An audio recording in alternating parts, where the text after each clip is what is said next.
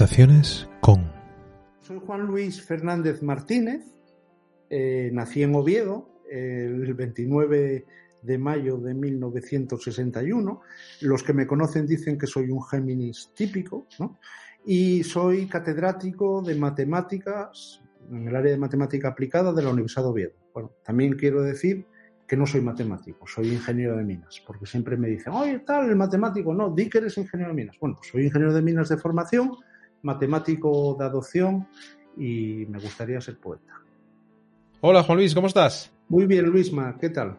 Estamos aquí haciendo lo que se puede.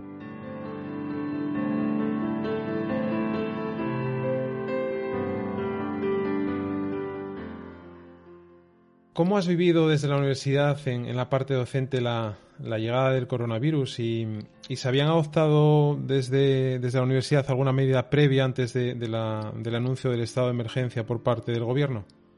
Bueno, la verdad que nos pilló a todos un poco por sorpresa, ¿no? Yo justamente la semana antes del estado de emergencia estaba dando un curso de doctorado en Zaragoza y fue eh, terminarlo el viernes y ya el lunes estaba la Universidad de Zaragoza cerrada y la de Oviedo también, ¿no? Mm, no hubo anticipación, no, es una crítica, ¿eh? porque a posteriori siempre es mucho más fácil de juzgar las cosas. No hubo anticipación porque nadie pensaba que esta crisis iba a ser tan profunda. ¿no? De hecho, eh, bueno, yo este segundo cuatrimestre tengo clases en Gijón de prácticas, ¿no? Y mm, básicamente les comenté un día a los alumnos, que son alumnos internacionales, que tuviesen cuidado con, con el tema de las infecciones y tal, porque se hablaba del coronavirus y que podría ser una pandemia que iba a llegar a Europa y tal, pero me miraron con una cara como si fuese un marciano, ¿no? Entonces, bueno, mm, a partir de ahí te puedes imaginar, cuando se cerró, rápidamente la universidad intentó tomar cartas en el asunto, ¿no? Y establecer eh, protocolos de docencia online, ¿no? Con el, con el programa Microsoft Teams, ¿no? La verdad es que ya en la universidad utilizamos mucho el campus virtual, ¿no? Donde colgamos materiales y ejercicios, ¿no? Y bueno, el, programa Microsoft Teams lo que sirve es, es una especie de Skype, ¿no? Que sirve para contactar con los alumnos y hacer, hacer ese tipo de clases. Sobre todo yo creo que es mucho más importante, fue mucho más importante en temas de clases teóricas y prácticas, ¿no? ¿Y, crees que esta, esta situación eh, acelerará la necesidad de transformación de las organizaciones eh, en estos momentos, aunque las organizaciones es verdad que estaban en eso, muchas de ellas están en esa fase de, transición o transformación, pero ¿crees que todo esto va a acelerar esa, eh, esa necesidad de cambio?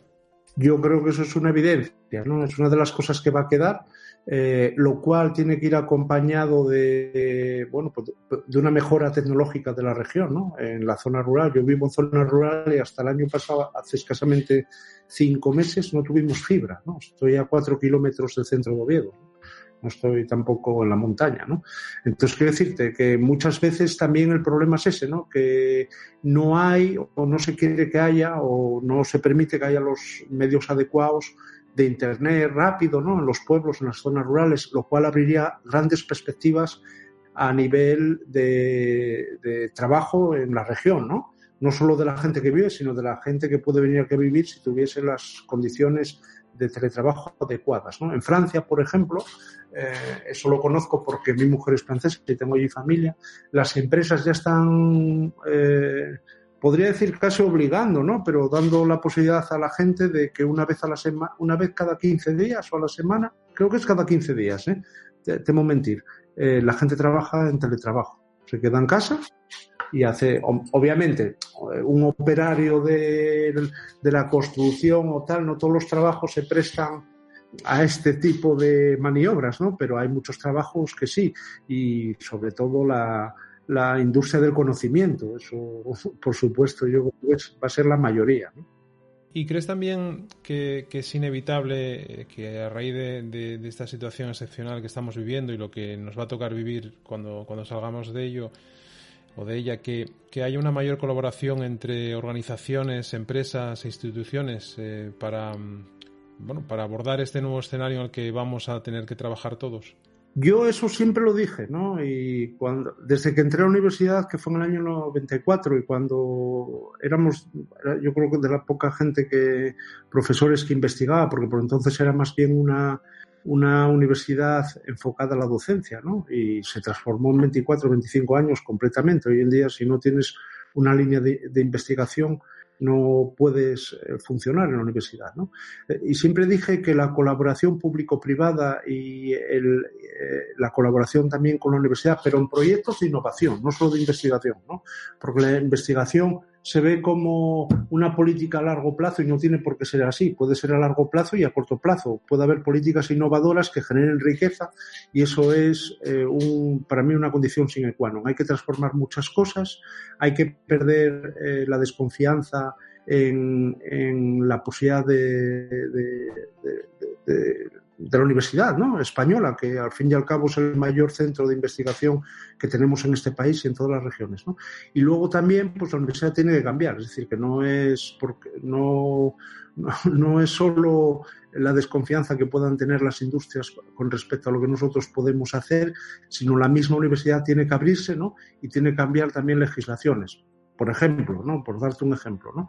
Eh, la creación de spin-offs o de startups está como muy mal vista todavía a nivel universitario. Hay toda una serie de, limitaciones para que los profesores sean accionistas de empresas que pueden generar riqueza y eso, por ejemplo, en otros países es, eh, está, es justamente lo contrario, está bien visto. Es más, Mm, por ejemplo, en Estados Unidos, en la Universidad de Stanford, eh, te puedo decir que les da, a los profesores se les da un día a la semana libre para que hagan sus cosas, eh, su consulting con empresas privadas, porque entienden, o públicas, lo que sea, entienden que esa relación de la universidad con el entorno que lo rodea, ¿no? Pues es necesaria, porque si no, no hay extensión universitaria. La extensión universitaria en investigación, en cultura, implica difusión, ¿no? Entonces, si tú pones trabas a la difusión, y hoy desgraciadamente todavía hay muchas, la verdad, ¿qué, quieres que te diga? Eh, un aspecto muy importante es eh, que en estos últimos días se ha realizado desde el comienzo de la crisis sanitaria un trabajo muy detallado de predicción matemática de, evolución de, la famosa curva, ¿no? Y hemos, eh, y hemos leído hemos leído artículos de, opinión eh, en ocasiones donde no estás muy de acuerdo, muy de acuerdo con ciertas afirmaciones que se han venido realizando, pero ¿en qué consiste esta investigación que habéis hecho? ¿Y, crees que estamos preparados para, la correcta gestión de los datos eh, necesarios para adoptar estas medidas que sean más efectivas en el futuro? Bueno, todo esto, nosotros somos, llevamos muchos años trabajando en temas de optimización, que es una palabra muy potente, ¿no? problemas de ingeniería inversa, que es detectar los, las causas a partir de los efectos, ¿no? es un problema complejo, ¿no? Y análisis de incertidumbre. Nosotros siempre, de incertidumbre, perdón. Nosotros siempre trabajamos con incertidumbre en los datos, en los modelos y en las decisiones. A mí cuando yo oigo que a la gente quejarse que los datos tienen ruido y que por lo tanto tal, bueno, pues eso yo, la verdad, que me, me dice mucho de la gente que lo habla, ¿no? Porque lo lógico es que un dato medido tenga ruido. Otra cosa es que el ruido sea un ruido coloreado, ¿no? porque tú estás haciendo cosas mal y lo sabes, ¿no? O no se, no se tengan suficientes precauciones para cuidar los datos y enfocar los datos a la toma de decisiones. Yo, desgraciadamente, creo que en esta crisis eso no se hizo, ¿no? bueno, pues hay una serie de datos tomados, todas las autonomías están transmitiendo datos eh, así como pueden. Hoy hubo problemas recientemente con Andalucía, con el protocolo de contar, eh, de contar casos, es decir, no se ponen de acuerdo sobre lo que es un caso positivo, no es un caso positivo. A estas alturas y con la que está cayendo, la verdad, yo a mí me parece una vergüenza que no sean capaces de, de contar UCIs, ¿no? Pues también me parece una vergüenza. ¿Qué quieres que te diga? No, no, no estamos para eso, ¿no?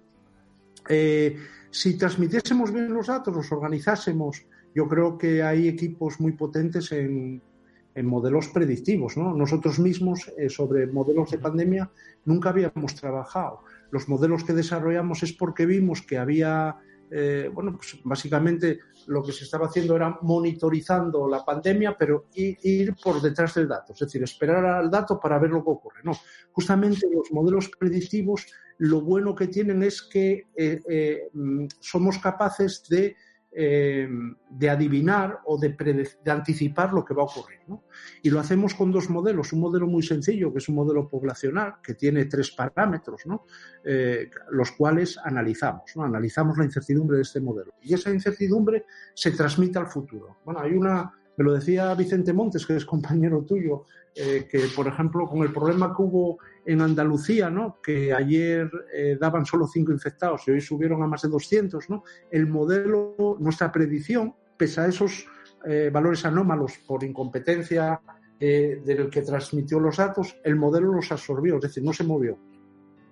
Entonces, es una decisión de, bueno, esto es mal, ¿no? Es que tiene que ser así. Las decisiones tienen que ser robustas. Es como una caja fuerte que tiene mil aperturas y yo si juego una apertura, entonces, eh, pues fallo, ¿no? Tengo que ver todas las combinaciones, ¿no? Nosotros realmente en cuestiones de minutos predecimos todo el mundo.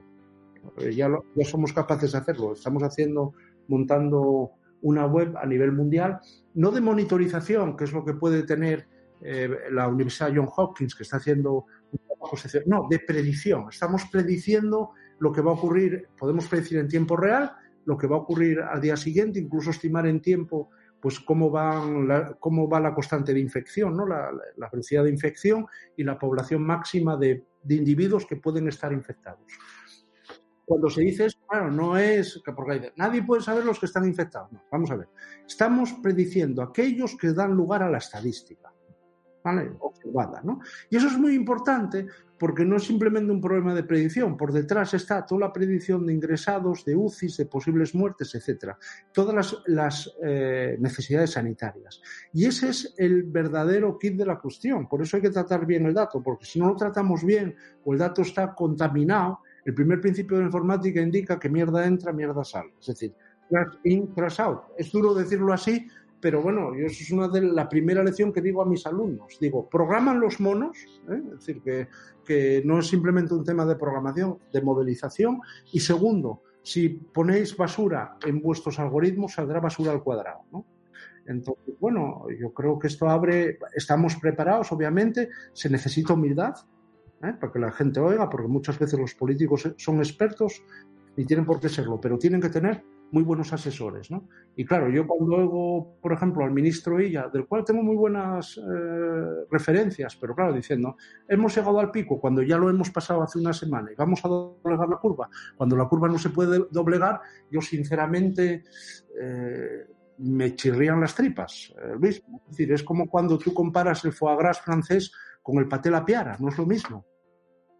Entonces, claro, a nivel de, a nivel de, la, a nivel de los políticos tienen que estar, hombre, al poder ser, tienen que ser gente inteligente, los cuales no hay muchos, ¿no? Y segundo, mm, el mayor grado de inteligencia es rodearse de gente que sabe más que tú, ¿no? Y en relación a, distintas soluciones que se están, porque se habla de, la solución de Corea del Sur, eh, esa app que, que, localizaba y permitía hacer ciertas eh, operaciones con los, con los ciudadanos. Eh, ¿Qué opinión te merece todo lo que tiene que ver con la privacidad frente a, la seguridad barra salud? Porque es un tema, es un tema delicado, lógicamente, pero qué opinión te merece? Ese es un tema, ese es un mantra, es un tema recurrente que, yo creo que es fruto de la inutilidad, Luisma, porque vamos a ver, ese problema está resuelto. Siempre nos lo dicen cuando trabajamos con datos genéticos para reposicionar fármacos. Dicen, bueno, claro, el tema de la privacidad, pues que a mí no me interesa saber quién es la persona, me interesa saber su genética, ¿no? Y no identificar a la persona para poder reposicionar un fármaco. Y esto es igual, es decir, hay protocolos perfectamente de anonimato, pero lo que interesa es poder tener eh, a la gente geolocalizada, porque es la manera, vamos a, es la manera de terminar con, con, la pandemia. ¿no? Y eso está claro. Hoy salió un artículo muy bueno de unos americanos que compararon diferentes países y hicieron un ranking de eficiencia, ¿no? en base a análisis masivo de datos. ¿no? Bueno, el primer país, ¿sabes cuál es? En eficiencia. No lo sé. Israel. El segundo, Corea o Alemania. Alemania está muy bien, la verdad. ¿eh? Y eso que dicen que mintieron con, con, el tema de los muertos y tal. Pero claro, están dando también un porcentaje de mortalidad sobre test masivos de población. ¿no? Entonces, claro, ¿cuáles son las tres variables que son principales en, y que nosotros no hemos seguido ni otros países? ¿no? El uso de test masivos al principio, no al final. Decía el otro día un un mensaje que enviaban por WhatsApp y decían que hacer el test masivo al final de la pandemia es igual que ponerse el preservativo una vez que ha ocurrido el parto, ¿es verdad? Es, una metáfora, pero es realidad. Segundo, las mascarillas, el uso de mascarillas, eso no lo hemos anticipado. Y realmente, claro, eso fue terrible porque decían, no, no es buena, es mala, no sé qué. Resulta que hay muchos tipos de mascarillas y claro, las de seguridad son buenas. ¿no? Yo lo sé porque mi mujer es ceramista y cuando esmalta tiene una mascarilla de seguridad para que no le entre el esmalte, por ahí no pasa nada. Entonces, si eso si en vez de, por ejemplo, si todos los ciudadanos españoles tuviésemos mascarillas de buena calidad, la transmisión sería, sería mucho menor. ¿no? Eh, bueno, tercero, el haber anticipado este problema, que yo creo que ningún eh, eh, es grave, ¿no? Este tema es grave porque mm, ningún país europeo del entorno yo anticipó. Y yo eso no lo entiendo, porque yo puedo no anticiparlo porque no me dedico a ello, o tú, ¿no? Pero una persona que se dedica al estudio de pandemias tiene que estar encima, y en particular la Organización Mundial de la Salud, cuyo papel me parece deplorable. Eh, yo no seré de los que defienda a Trump, pero creo que tiene mucha razón en lo que dice, ¿no? Porque realmente infringieron todo tipo de alarmas. Tenían que haber dicho ellos y luego los chinos que han falseado los datos, ¿no? Cuesta decirlo así, pero es así. Porque es que es imposible. Es imposible que, con lo que se sabe en Europa, ¿no? con la experiencia que hay, que eh, en un país como China, que tiene 1.500 millones de personas, con lo que hubo por allí, eh, de, eh, declaren 81.000 infectados. Oye, y a nivel personal, ¿qué es lo que más te preocupa cuando, cuando consigamos volver a la normalidad? Me preocupan muchas cosas. Mira, yo no he trabajado más que ahora. Realmente estamos dando jornadas no solo de las predicciones, ¿eh? que bueno, quiero decirlo además que lo hacemos de manera altruista y desinteresada. Y no es simplemente para ayudar a los, a los, a los políticos, a los gestores, que también estamos colaborando con el Principado de Asturias, hemos ayudado también a Cantabria, ¿no? Muy agradecidos, y también a Castilla y León, y estamos enviando predicciones a Pakistán, nos las pidieron de Estados Unidos y también de Venezuela, de la UNICEF. Eh, y eso lo hacemos de manera altruista. Eh, eh, pero al mismo tiempo tenemos que hacer la docencia, bueno, cargar, yo realmente en eso soy, creo que mm, tengo las cosas muy claras porque yo creo que los alumnos hay que fijar unos objetivos mm, mínimos que sean muy importantes y hacer que la gente trabaje, ¿no? Y eso es lo que he hecho. Y en la investigación, por ejemplo, esta semana, durante este mes, llevamos tres artículos muy potentes aceptados, ¿no? Y estamos trabajando en otros dos, ¿no? Eso no me preocupa. Lo que me preocupa es que aprendamos de esta historia, que seamos un país... Eh, mm, bueno, con, con, diversidad, ¿no? Porque somos 17 comunidades autónomas con una riqueza eh, de diversidad grandísima, ¿no? Pero que por una vez nos demos cuenta que si no impulsamos el talento y la innovación, no, no, no, es que salgamos de esta, es que no vamos a ser nunca un país eh, claramente desarrollado. Ahora, por ejemplo, sería la gran oportunidad para, como la, sanidad está transferida, para que la salida de esta crisis fuese por comunidades autónomas. ¿Por qué no? ¿Eh? Eh, se ve en países de una talla mucho menor. Aquí hay comunidades autónomas que son, que son de la talla de un país pequeño, mediano como Portugal, ¿no? Suecia está saliendo perfectamente, Dinamarca también, Austria también. ¿Por qué Asturias eh, eh, no puede salir de manera coordinada con las regiones limítrofes, ¿no? estableciendo eh, una coordinación a nivel estatal? Es decir, que tenemos que mejorar en eso, tenemos que mejorar en ir ya, aclararnos realmente si queremos un estado de las autonomías que está infra, yo creo que desarrollado, o una serie de estados federales con unas reglas claras y de colaboración, que no se chantajea al Estado central, que tendrá que coordinar las cosas. Aquí, por ejemplo, lo que se vio es que, por ejemplo, un problema de emergencia, el mando único es muy importante. Porque llegó un momento que, por ejemplo, me hablabas de los datos, que la suma de muertos o de infectados a nivel de autonomía no correspondía con la suma con la que daba el ministerio. Eso no puede ocurrir. Pero eso tampoco implica que haya que centralizar, centralizarlo todo. Hay que saber delegar. Hay que saber delegar, hay que saber confiar y hay que saber cooperar. ¿no? Yo a mí me gustaría que el talento, por una vez, emergiese. Si en este país, me lo decía una compañera el otro día, la gente trabajase un mínimo de cinco o seis horas diarias efectivamente, fíjate lo que te digo, ¿eh? no digo que no se hagan jornadas de siete y diez horas, digo cinco horas efectivas, ¿vale? Se promocionase el talento y no se impidiese a la gente que quiere, eh, a los emprendedores, te voy a decir una cosa y te va a extrañar. Alemania temblaba. De, de eso también, ¿eh? yo creo mucho en, la eficiencia de, del talento, del conocimiento y, de, y de la concentración, llamando concentración a que a lo que tú acabas de decir, ¿no? A que lo que hagas lo hagas de manera real y efectiva y tenga un, una aplicación en, en, el entorno en el que operas, en el que trabajas y en el que creces profesionalmente, con lo cual vamos. En ese sentido, fíjate, el teletrabajo en ese sentido es bueno y es malo, ¿no? Porque al mismo tiempo que es bueno porque ganas efectividad, mira, y una de las cosas que echo más de menos, ¿sabes lo que es? Tocar en las narices al dueño, a Ernesto, que es el dueño de la cafetería de geológicas.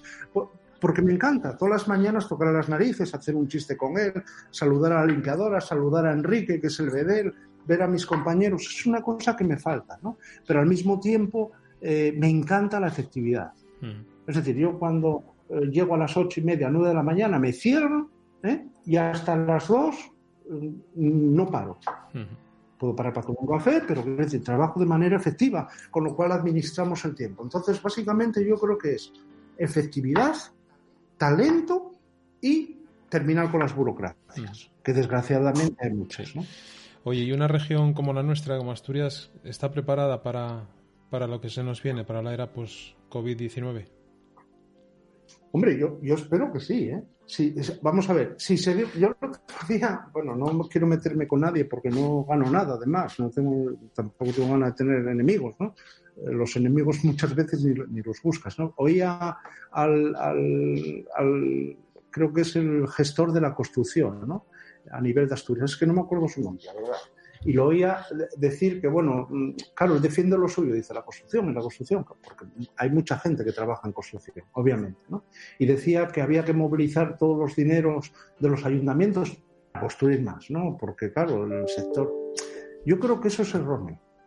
Si seguimos este país eh, poniendo que los dos pilares sean la construcción y el turismo, por ahí vamos mal. No digo que haya que terminar con la construcción, porque la construcción yo creo que es necesaria, ¿no? Y es necesario también una política de suelo y que la gente, bueno, pues si en vez de pagar eh, hipotecas de 20, 25 años por un piso, pues eh, fuese una política de vivienda estatal o la vivienda fuese muy barata, realmente se generaría con ese dinero sobrante otro tipo de otro otro habría otro tipo de inversiones en conocimiento, en empresas, en, etcétera, ¿no? Entonces, yo lo que espero, lo que espero es que todo el mundo sepa cuál es eh, su sitio, ¿no? que sepa no solo ver sus intereses, sino los intereses del grupo, los intereses de la región, los intereses del país. ¿no?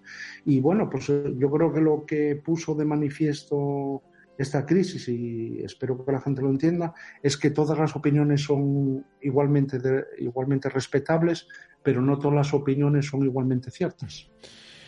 Entonces es hora de que empecemos a pensar en grande. Y, y por último. Y para pensar en grande tienes que pensar de tal manera que tú te abstraes, es decir, tú sales de tu cuerpo, ¿no? Y lo ves desde afuera, ¿no? No, tú no pones al, a, no pones al zorro a cuidar a las gallinas, tú lo ves desde afuera, ¿no? Y dices, hombre, pues mira, esa es la verdadera decisión, la que es cierta, ¿no? aquella que incluso puede ir en contra de mis intereses.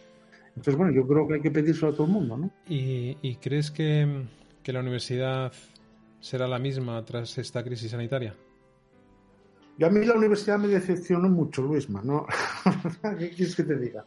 No, porque yo creo que nos dedicamos, se encogió era la época de expandir, ¿no? Y se encogió. Básicamente nos pensamos en los materiales online, que es muy importante. ¿eh?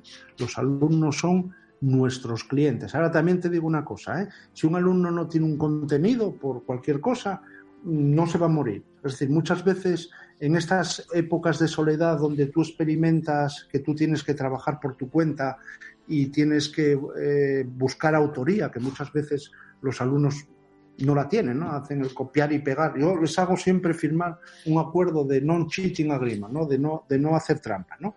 Y claro, la gente alucina, pero ¿tú cómo les haces esto? Digo, bueno, pues porque realmente una persona que hace trampa no me hace trampa a mí, se hace trampa a él, ¿no? Entonces, eh, bueno, la verdad que, que es en cierta manera complejo, ¿no? No es, no es sencillo. Muy bien, Juan Luis, pues oye, muchísimas gracias por tu tiempo y, por tu conocimiento, que, además lo transmites. Yo creo que el artículo que he publicado hoy, eh, Montes, en, la Nueva España es eh, digno de difusión para que se vea la importancia de, la matemática y de la analítica de datos para entender algo. Eh, que muchas veces eso no... La verdad que, trabajar, vosotros me, apoyasteis mucho, la verdad, y no digo no hay, yo creo, apoyasteis porque visteis, yo creo que el interés, ¿no? de las predicciones, para mantener, yo creo que es muy importante mantener bien informada a la ciudadanía. Tú cuando pides un esfuerzo tienes que decir a la gente por qué lo haces ¿no? y dar mm, el ejemplo, ¿no? Decir, oye, mira, es que estamos en esto. Yo hoy veía, mm, claro, veo cosas, veo informaciones tendenciosas, no me gustan. Veo propaganda, tampoco me gustan. Es que no la necesitamos. ¿no? Yo podría estar diciendo todas las muertes que nos hemos evitado con el confinamiento. Misma, es que no lo tengo claro. Si no lo tengo claro, ¿por qué lo voy a decir? ¿no? Yo lo que sí puedo decir es, eh, bueno, pues oye, que podríamos hacer, eh, haber hecho las cosas mucho mejor, ¿no? Y entonces cuando ocurrió este problema, yo rápidamente, fíjate tú que fui objetor de conciencia de joven, ¿no? Y no hice el servicio militar, pero rápidamente eh, yo y la gente que, trabajó, que trabaja conmigo nos, nos pusimos en filas, porque sabíamos que nuestro conocimiento, si podía ser beneficioso, había que compartirlo. ¿no? Y yo eso un poquitito lo eché en falta mm, en la Universidad Española. Se, termino, ¿eh? no quiero meter caña, pero se reaccionó muy tarde y a veces frívolamente. ¿no? Entonces de eso tenemos que aprender, tenemos que ser como, yo vuelvo, termino, con el modelo, un país que me, parece modélico, ¿no? Va a extrañar, es Israel. Israel, como ellos ven, cómo se sienten, la, la idea de pertenencia ¿no? al país. Cuidar ese sentimiento. Muy bien, Juárez, pues hoy por mi parte, simplemente gracias.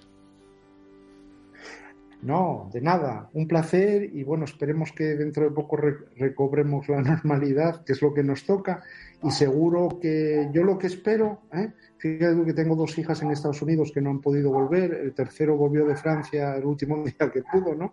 Lo que espero es que ah, después de recobrar la normalidad, que, como sociedad seamos todos un poco mejores. Eso, eh, desgraciadamente va a haber gente que se quedó en el camino, yo creo que si fuese presidente del gobierno, las banderas de España estarían a media asta, ya, no hay que esperar, ya, ¿no?